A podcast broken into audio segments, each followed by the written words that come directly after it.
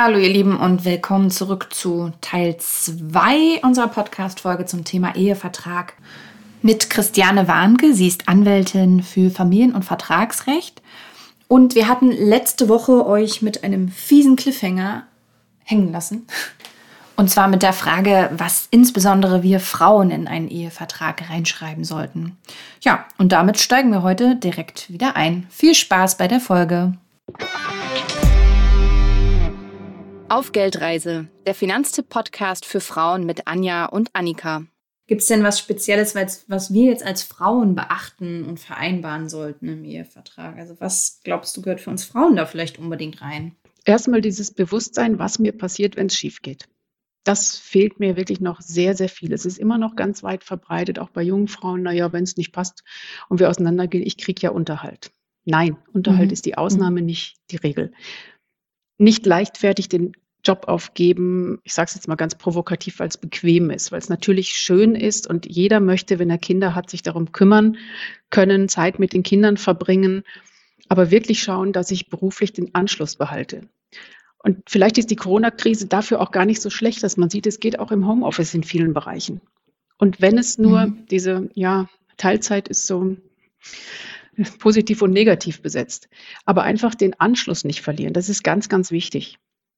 Weil ob ich hinterher Unterhalt bekomme, ist die Frage. Und dann auch noch in welcher Höhe. Ist mein Mann vielleicht selbstständig und schafft es wunderbar, seine Einkünfte irgendwie zu verschleiern? Also an sein eigenes Ding glauben, seinen Weg trotzdem weiter durchziehen in Absprache mit dem Partner. Dran denken, Unterhalt muss nicht sein, eher nicht, wenn es schief geht und auch auf die Rente ein bisschen schauen. Also, dass man, wenn Kinder da sind, faire Regelungen trifft. Der, der überwiegend zu Hause bleibt, bekommt einen finanziellen Ausgleich dafür. Der Partner stockt vielleicht die Rente auf, um Nachteile zu verhindern. Das wäre mir für Frauen gerade sehr wichtig. Mhm. Und gibt es Dinge auch, wo du sagst, ähm, darauf kann ich auch getrost verzichten? Das muss man jetzt irgendwie nicht in einem Ehevertrag festhalten? Fällt mir schwer, das jetzt so pauschal zu sagen. Also das mhm. kann ich sagen, äh, wenn ich ein paar da sitzen habe und die möchten vielleicht irgendeine Regelung, wo ich sage, nee, die brauchen wir nicht, das ist sowieso gesetzlich vorgegeben. Mhm. Mhm. Aber sonst okay. direkt wüsste ich jetzt nicht. Das muss jeder dann für das sich muss jeder für sich entscheiden, genau. Mhm. Genau. Mhm. Ja, wir haben auch noch zwei konkrete Fälle, sage ich mal, mit dabei heute im Podcast. Also liebe Grüße an der Stelle an Ricarda. Die hat uns eine längere Nachricht geschickt. Ich lese hier mal kurz einen Auszug vor. In unserem Fall gehen wir mit ungefähr demselben Vermögen in die Ehe. Vermutlich werde ich diejenige sein, die mehr arbeiten geht und mein Freund, dann Mann, der wird sich eher um den Haushalt und die Kinder kümmern. Wie kann man einen fairen Ausgleich schaffen, damit im Falle einer Trennung wir beide eben gleichgestellt sind? Was ist eine gerechte Kompensation für das geringe Gehalt für den Partner, der sich jetzt überwiegend um die Kinder kümmert? Und wie gleicht man die Rentendifferenz aus? Also zum Beispiel mit einem höheren ETF-Sparplan für denjenigen, der jetzt die Kinder betreut. Christiane, was würdest du da empfehlen? Also erstmal müssen wir unterscheiden, es geht hier einmal um das Vermögen, wie sie sagt. Wir gehen ungefähr mit demselben Vermögen in die Ehe und das andere ist ja dann eventuell Unterhalt, Lohnnachteil und auch wieder Rente. Also es sind alle drei Positionen, die klassischerweise im Rahmen einer Scheidung zu regeln sind, die das mhm. Geld betreffen. Ein ganz wichtiger Tipp vorab. Was man immer machen sollte bei einer Heirat, ist den Vermögensstatus zu dokumentieren. Also wirklich mhm. festzulegen, egal ob mit oder ohne Ehevertrag, dass jeder für sich eine Aufstellung macht, die mit Kontoauszügen belegt, wie auch immer, und feststellt, das habe ich jetzt zum Zeitpunkt der Eheschließung. Das wäre ideal, wenn das jeder Partner macht. Man tauscht sag ich mal, eine Kopie aus, unterschreibt das gegenseitig. So vermeidet man bei einer Scheidung schon mal Streit darüber, was war denn am Anfang da. Denn wenn eine Ehe länger als zehn Jahre dauert, gibt es zum Beispiel keine Belege mehr über Banken. Diese Auszüge auch elektronisch mhm. werden zehn Jahre gesichert und dann ist Ende. Das heißt, diesen ersten Streitpunkt, diese Hürde kann ich damit schon mal umgehen. Das wäre ganz wichtig. Mhm. Wenn ich dann die Situation habe, einer arbeitet mehr oder einer arbeitet, der andere ist bei den Kindern, habe ich damit ja automatisch einen Lohnnachteil. Ein auf der einen Seite und auch gleichzeitig einen Rentennachteil. Mhm. Wenn es finanziell möglich ist, wie ich eben schon sagte, wäre es schön, dass man vereinbart, dass dieser Lohnnachteil durch den Ehepartner ausgeglichen wird, der arbeitet, der sich das hoffentlich dann auch leisten kann. und wenn es zusätzlich noch geht, auch diesen Rentennachteil. Also da muss schon ein bisschen was da sein an äh, monatlichen Einkünften oder eben, weil jetzt Ricarda war es, glaube ich, ja, gefragt mhm, hat genau. mit demselben Vermögen, äh, dass man sagt, äh, man finanziert das aus dem Vermögen und unterstützt damit den anderen. Das wäre halt auch eine Möglichkeit. Mhm. Wie das dann passiert, ob das in ETFs ist, in Aktien, ob man das auf einem speziellen Konto macht, das ist im Grunde egal. Man muss dann nur aufpassen, dass man durch einen Ehevertrag einfach festlegt, wo dieses Geld angelegt, hinterlegt wird. Sonst habe ich am Ende das Problem und dieses Geld, was eigentlich ein Ausgleich sein sollte für die finanziellen Nachteile aufgrund der Kindererziehung, ist durch den Zugewinn wieder an den anderen Partner zurück zum Teil auszugleichen. Mhm, klar. Mhm. Okay, ja, dass man das dann nochmal ja. festhält. Was man auch wissen ja. sollte, um einen Rentennachteil auszugleichen, für 100 Euro monatliche Rente muss man ca. 23.000 Euro einzahlen. Mhm. Also das, das ist eine Stange Geld. Eine ordentliche Summe, das stimmt. Allerdings, ja. Ja, ja. Ah. Ja, wir haben noch ein anderes Beispiel von einer anderen Geldreisenden. Sie hat ein abbezahltes Haus und noch etwas Barvermögen und sie schreibt uns, ich lese das auch noch mal kurz vor. Ich möchte alles unbedingt den Kindern vererben. Mein neuer Partner ist ähm, super, aber der ist total unvermögend und ich dürfte eigentlich gar nicht wieder heiraten, weil ich da irgendwie alles ausschließen möchte. Aber trotzdem will ich irgendwann gerne wieder heiraten. Was würdest du denn in dem Fall empfehlen, Christiane? Trau dich.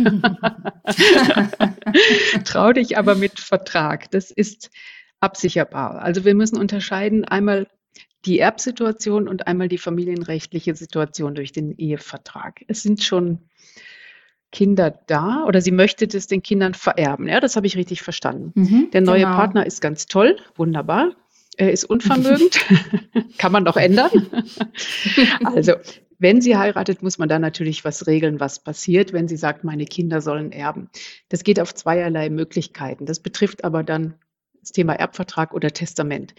Sie könnte testamentarisch anordnen, dass ihr Partner, ihr Ehemann ihr Erbe quasi nicht zu Eigentum erhält, es gibt eine Konstruktion, die heißt Vor- und Nacherbschaft. Und das ist typischerweise eine Regelung für eine sogenannte Patchwork-Situation, wie wir sie haben. Zum Beispiel bei der Immobilie dürfte der Partner dann darin leben. Er bekäme ein mhm. Niesbrauchsrecht, das heißt, er dürfte darin wohnen. Er dürfte sie aber auch vermieten und die Miete vereinnahmen.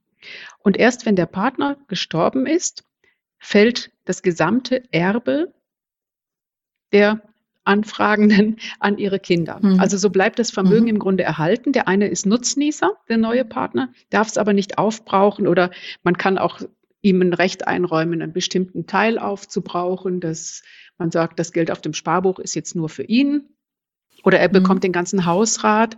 Also das wäre die eine Variante, die die schönere, wie ich finde. Und die andere ist auch die, die harte Tour, ja, dass man zum Notar geht, wenn man verheiratet ist und einen Erbvertrag macht und er erklärt einen totalen Erb- und Pflichtteilsverzicht. Finde ich oh. jetzt aber nicht so schön. Wollte ich gerade sagen. Also die Vorstellung, dass der Partner dann wahrscheinlich in Trauer ist und dann auch noch direkt aus dem Haus ausziehen muss, ist es schon, also da ist es Nies, Niesbrauchrecht hieß genau. es, ne? Mhm. Wahrscheinlich eine echt gute Variante. Ja, also bei Patchwork ist das eigentlich so die klassische Situation. Und es kann ja auch sein, dass noch Kinder gemeinsame dazukommen. Mhm. Ja, da muss man dann unbedingt regeln, weil in einer Patchwork-Situation hängt das Erbe stark davon ab, wer zuerst stirbt. Weil zwischen den Kindern jetzt in diesem Fall aus ihrer früheren Beziehung und dem neuen Partner gibt es kein, kein, kein Band. Ja, da ist, ist keine leibliche ähm, Abstammung. Und im Erbrecht gilt mhm. immer die Abstammung. Also Eltern, Kinder, Enkel, die hätten halt keinen Erbanspruch gegen den Partner, wenn die Mutter zuerst stirbt. Da ist dringend geboten, eben über ein Testament dann was zu regeln. Christiane, jetzt hatten wir gerade das Beispiel mit Kindern. Gibt es auch Punkte, die Kinderlose ähm, beachten sollten, wenn es ähm, um den Ehevertrag geht? Ja, im Grunde dasselbe. Denn Kinderlose haben zum Beispiel kaum Unterhaltsansprüche. Also da müssten sie wirklich arbeitsunfähig, krank sein, ein gewisses Alter, dass man sagt, Alter in Verbindung, äh, Verbindung mit einem sogenannten ehebedingten Nachteil. Das ist relativ häufig bei langjährigen Ehen über 20 Jahre. Ich habe im Moment viele Frauen, die so um die Mitte, Ende 50 sind, die klassischerweise sich um die Kinder gekümmert haben, gut verdienter Partner und jetzt natürlich keine Chance mehr haben, in ihren Beruf zurückzukommen. Mhm. Entweder gibt es dieses Berufsbild nicht mehr, sie, sie kommen einfach nicht unter, sie sind nicht, ich sage es einfach ganz objektiv, nicht in der Lage, sich in etwas Neues einzuarbeiten. Das soll jetzt nicht abwertend klingen, es ist einfach so. Wenn ich 30 Jahre lang zu Hause war, habe ich Angst, irgendwas Neues zu beginnen. Dann kann ich vielleicht einen Minijob machen, einen Minijob, aber das war's. Und da sollte man einfach aufpassen. Es ist nicht automatisch so, dass ich dann Unterhalt kriege, nur weil der Ehemann viel verdient, sondern es muss ein Tatbestand vorliegen, eben Erkrankung, altersbedingt überhaupt keine Berufstätigkeit mehr möglich. Und da sind die Anforderungen sehr, sehr streng. Mhm. Also da sollte man sich genauso absichern, was Unterhaltsansprüche geht, angeht. Und Rente auch. Gut, es wird ausgeglichen durch den Versorgungsausgleich. Aber insbesondere bei kinderlosen Paaren sich Gedanken machen, was passiert, wenn wir versterben? Weil die Eltern können dann erben. Mhm. Also wenn ein Ehepartner stirbt und es sind keine Kinder da, dann geht ein Viertel von Gesetzes wegen an seine Eltern. Will ich das? Will ich die weitere Verwandtschaft beerben? Oder habe ich Vorstellungen, mache ich eine Stiftung, wenn Geld da ist, möchte ich irgendeine gemeinnützige, karitative Organisation unterstützen? Also das wäre mir ein Anliegen, dass kinderlose Paare darüber mal nachdenken. Ja, das stimmt. Ich finde, dass ja an der Stelle auch nochmal ein wichtiger Punkt ist, nochmal darauf hinzuweisen, wenn dann doch, warum auch immer, einfach mal Kinder auf einmal auf der Bildfläche erscheinen sollten, dass man dann auf jeden Fall nochmal den Ehevertrag nachjustiert, oder? Das wäre ja in dem Fall auch wieder so ein Punkt. Ganz klar, es gibt verschiedene Szenarien. Ich sag mal, wir können nur zum gewissen Punkt in die Glaskugel schauen, ja. was wir. Das ist einmal die Erfahrung, dass man sagen kann, so ist die Gesetzeslage, wollt ihr das, wollt ihr das nicht? Wie ist eure Situation? Ich würde das und das vorschlagen. Wenn sich aber das Leben, was ja nicht unüblich ist, aus welchen Gründen auch immer völlig ändert, sei es zum Positiven, dass man sich beruflich äh, toll entwickelt, dass man etwas erbt. Also wenn da einfach einschneidende Dinge passieren, dann sollte man sich nochmal zusammensetzen und überlegen, einfach nochmal beraten lassen, passt dieser alte Vertrag noch? Gibt es vielleicht auch gesetzliche Änderungen, die auf unseren Vertrag einwirken? Mhm. Und das anpassen. Das ist nicht in Stein gemeißelt. Das ist ein toller Schritt, ein erster. Aber eigentlich ist so ein Ehevertrag dynamisch, abhängig von der Lebensbeziehung, wie sie sich entwickelt. Das passt ja auch eigentlich ganz gut, weil letztendlich ist das Leben ja nun mal keine Einbahnstraße. ganz genau, ganz genau. Ich kann ja jetzt auch nicht festlegen, was ist in genau. zehn Jahren mit mir. Ich habe vielleicht Vorstellungen, aber ja, wie heißt es so schön, wer Gott zum Lachen bringen will, mache einen Plan. Zum richtigen Zeitpunkt hatten wir tatsächlich auch ziemlich äh, viele Fragen. Ähm, da haben wir jetzt ja einige Punkte schon thematisiert. Ähm, Romina, Carmen und Gesine wollten aber trotzdem wissen, ähm, ja, wir können ja den Vertrag nach der Hochzeit noch aufsetzen, gibt es aber trotzdem irgendwie einen Zeitpunkt, der besser ist als ein anderer. Also sollte ich im besten Fall gleich von vornherein daran denken, wenn die äh, Hochzeit ansteht, oder? Ich denke schon, wie ich gerade gesagt habe. Also das ist einmal so ein Test für eine Beziehung, mhm. denke ich. Wenn man das Thema gar nicht ansprechen kann, wird es ein bisschen komisch. Das wird sicherlich in der Ehe nicht besser. Wenn man es schafft, das vorher anzusprechen, ist das immer so ein ganz guter Plan, den man hat, dass man gemeinsam etwas schafft, zu Ende bringt. Was man wissen sollte, je eher ich den Vertrag mache, desto billiger ist er. Ah. Ja, wenn ich erstmal Vermögen aufgebaut habe, weil das ist immer der, der Wert beim Anwalt und auch beim Notar für das Honorar. Mhm. Wenn ich als junges Paar komme und ich habe noch nicht viel Vermögen, dann ist das erstmal ein relativ niedriger Betrag. Mhm. Und je länger ich warte, je später es wird und es ist Vermögen da und es braucht nur eine Immobilie sein, dann wird es halt immer teurer. Und allein das ist schon ein Punkt. Also einmal mit dem Partner sprechen, mhm. das Thema ansprechen. Und das Zweite, bei Geld zieht eigentlich, ziehen doch meist die Männer. Dass man sagen kann, jetzt ist es mhm. noch günstiger, als wenn wir dann noch fünf Jahre warten. Stimmt, das ist gar nicht so verkehrt, mit diesem Punkt zu mhm. argumentieren. Und wenn ich das dann nochmal anpasse, den Ehevertrag, dann wird es dann wieder teurer, weil ich ja dann schon mehr Vermögen habe, oder? Das ist individuell. Also meist macht man dann, wir machen eh pauschal äh, Honorare, gucken schon ein bisschen, was ist an Vermögen da. Aber Ja, also da nimmt man nicht, ich sag mal, dasselbe nochmal wie für einen ganzen Ehevertrag. Da macht man dann meist eine mhm. Vereinbarung, wenn es ein, zwei Klauseln sind oder man macht einen Stundensatz oder sowas, weil man sagt, das Konstrukt insgesamt ist schon da und er muss vielleicht nicht völlig überarbeitet werden. Es gibt vielleicht ein, zwei Punkte. Das ist immer so ein bisschen Verhandlungssache.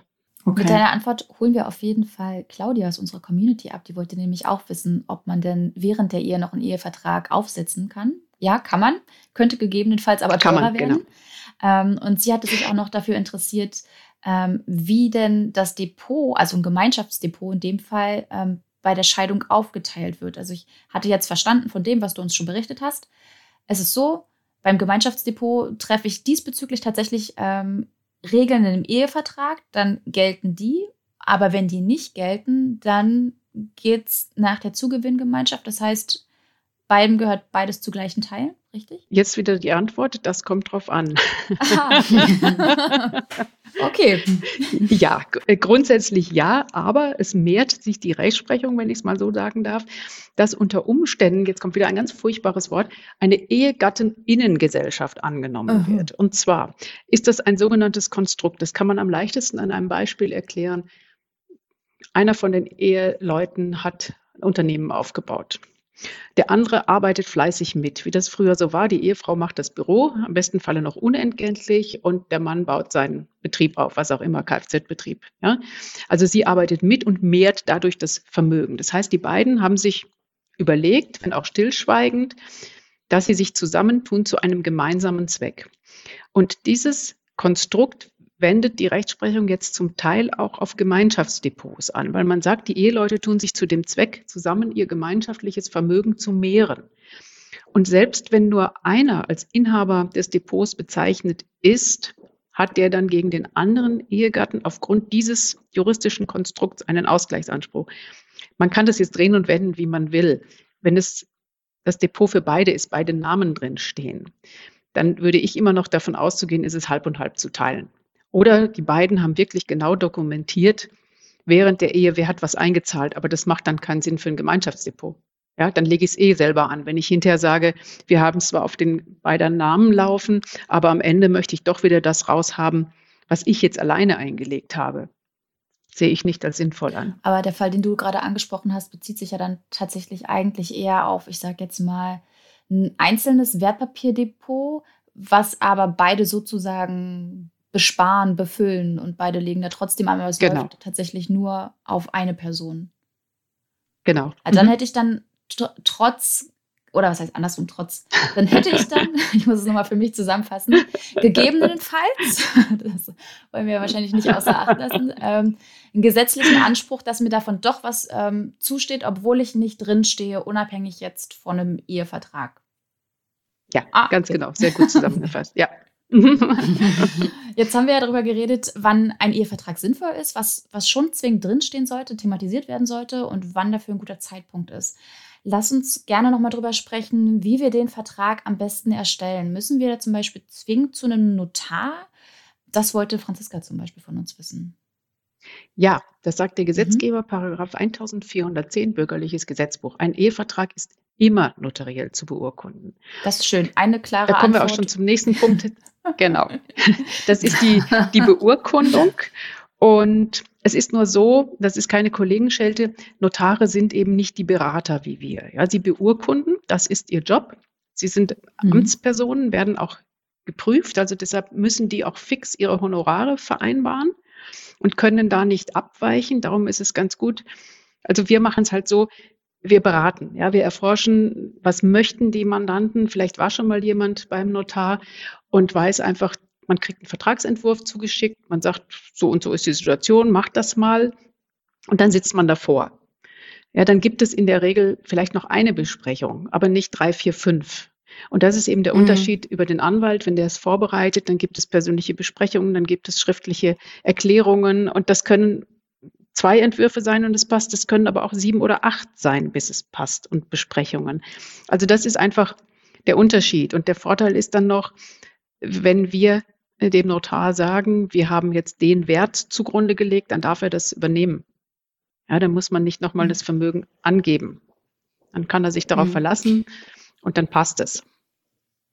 Die Notarerfahrung, die du da gerade geschildert hast, die habe ich auch gemacht. Also mein Freund und ich, wir haben uns zusammen ein Haus gekauft und ich sage mein Freund, weil wir sind nicht verheiratet und haben uns natürlich 50-50 auch ins Grundbuch schreiben lassen und so, also da hoffentlich alles richtig gemacht.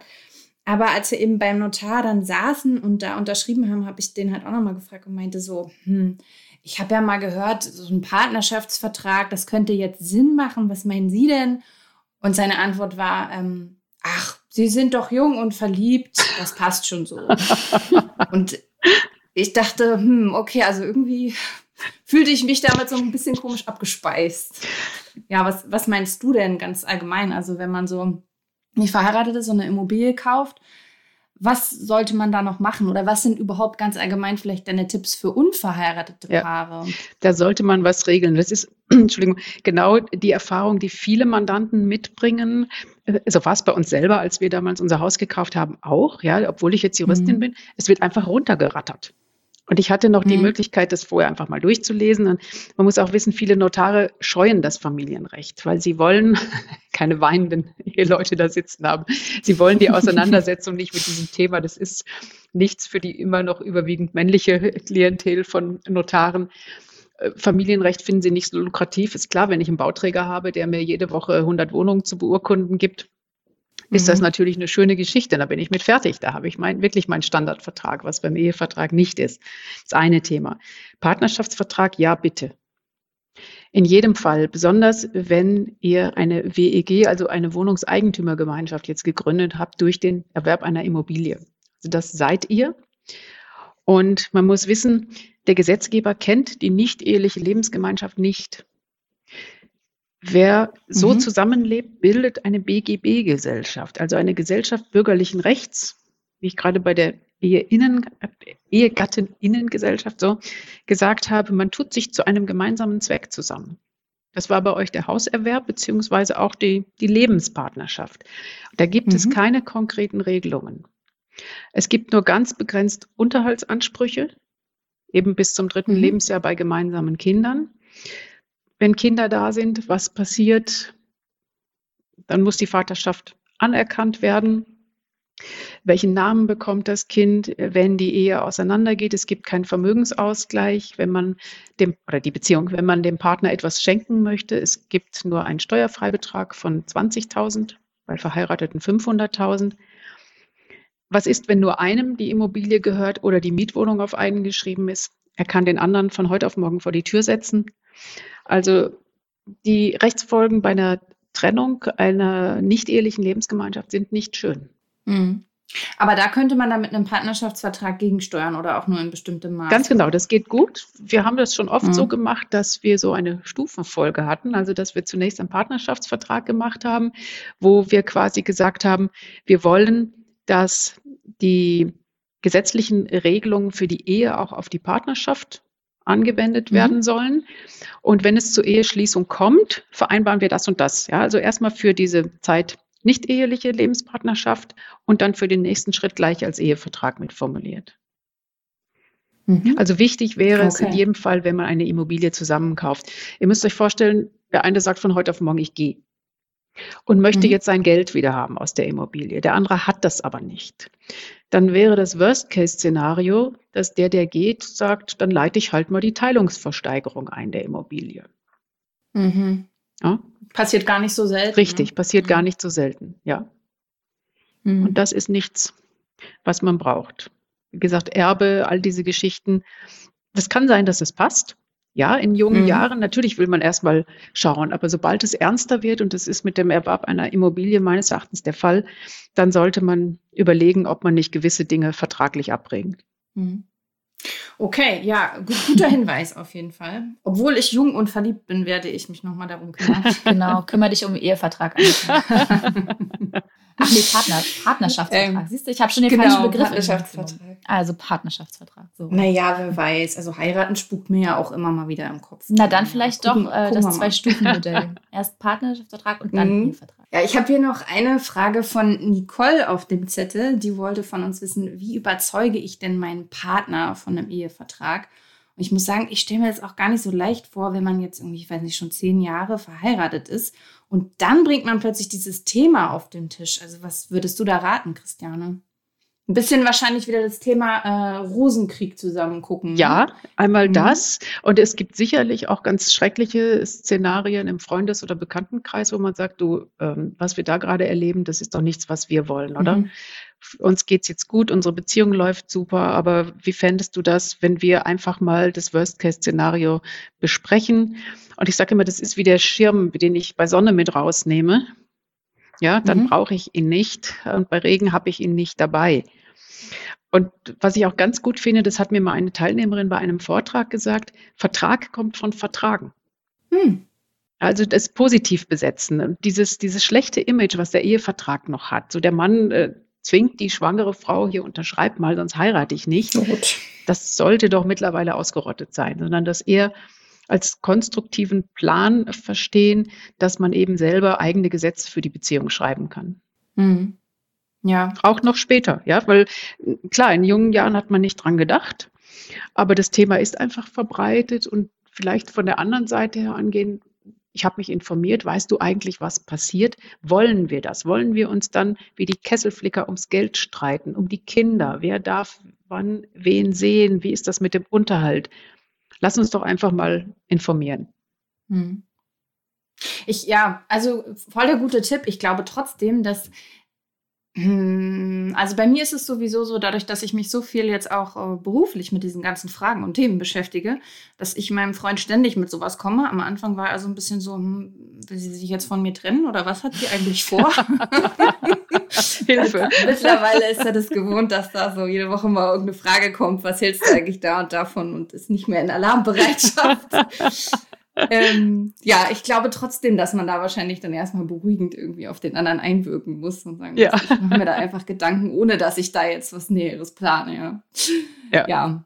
Aber super Tipp auf jeden Fall, Christiane. Vielen Dank. Und auch, äh, ja, danke für deine ganzen anderen wertvollen Tipps heute und auch, dass du so Beispiele mit reingebracht hast. Das war echt super. Ähm, ja, wir sind jetzt am Ende unserer heutigen Folge und ich kann nur sagen, schön, dass du dabei warst, Christiane. Ganz vielen lieben Dank. Ich danke euch. Hat mir sehr viel Spaß gemacht und ja, wäre schön, wenn die eine oder andere einfach drüber nachdenkt. Und wie gesagt, es hat überhaupt nichts Negatives an sich. Im Gegenteil. Nee, genau. Euch noch weiter viel Erfolg und ihr macht einen super Job, ihr beiden. Vielen lieben Dank. Bis dahin. Tschüss. Ciao, Christiane. Bis dann. Tschüss. So, ihr Lieben, wie hat euch die Folge gefallen? Sind vielleicht noch Fragen offen? Schreibt uns wie immer gerne einfach auf Instagram, am besten direkt unter den Post zur heutigen Folge. Unser Account heißt wieder Podcast auf Geldreise. Und wer jetzt kein Instagram nutzen möchte, erreicht uns auch per Mail einfach podcast.finanztipp.de. Annika, mich würde tatsächlich sogar viel mehr interessieren, Ehevertrag ja oder nein? Oder bleibe ich doch bei der, bei der Zugewinngemeinschaft? Das fände ich auch spannend, genau. Wenn ihr jetzt da eine Meinung zu habt, gerne, gerne her damit. Ich würde sagen, wir fragen einfach nochmal unter den, dem Post zur Folge danach. Das fände ich super. Ja. Unsere Finanztipp-Kollegin Britta hat übrigens zum Thema Ehevertrag auch einen richtig guten Ratgeberartikel veröffentlicht und den Link dazu gibt es in unseren Shownotes, die wiederum entweder direkt in eurem Podcatcher oder auf finanztipp.de slash podcast zu finden sind. Dort findet ihr auch alle Infos zu Christiane Warnke ja, ich würde sagen, das war's für heute. Und tschüss, bis nächste Woche Donnerstag. Bis dann. Ciao.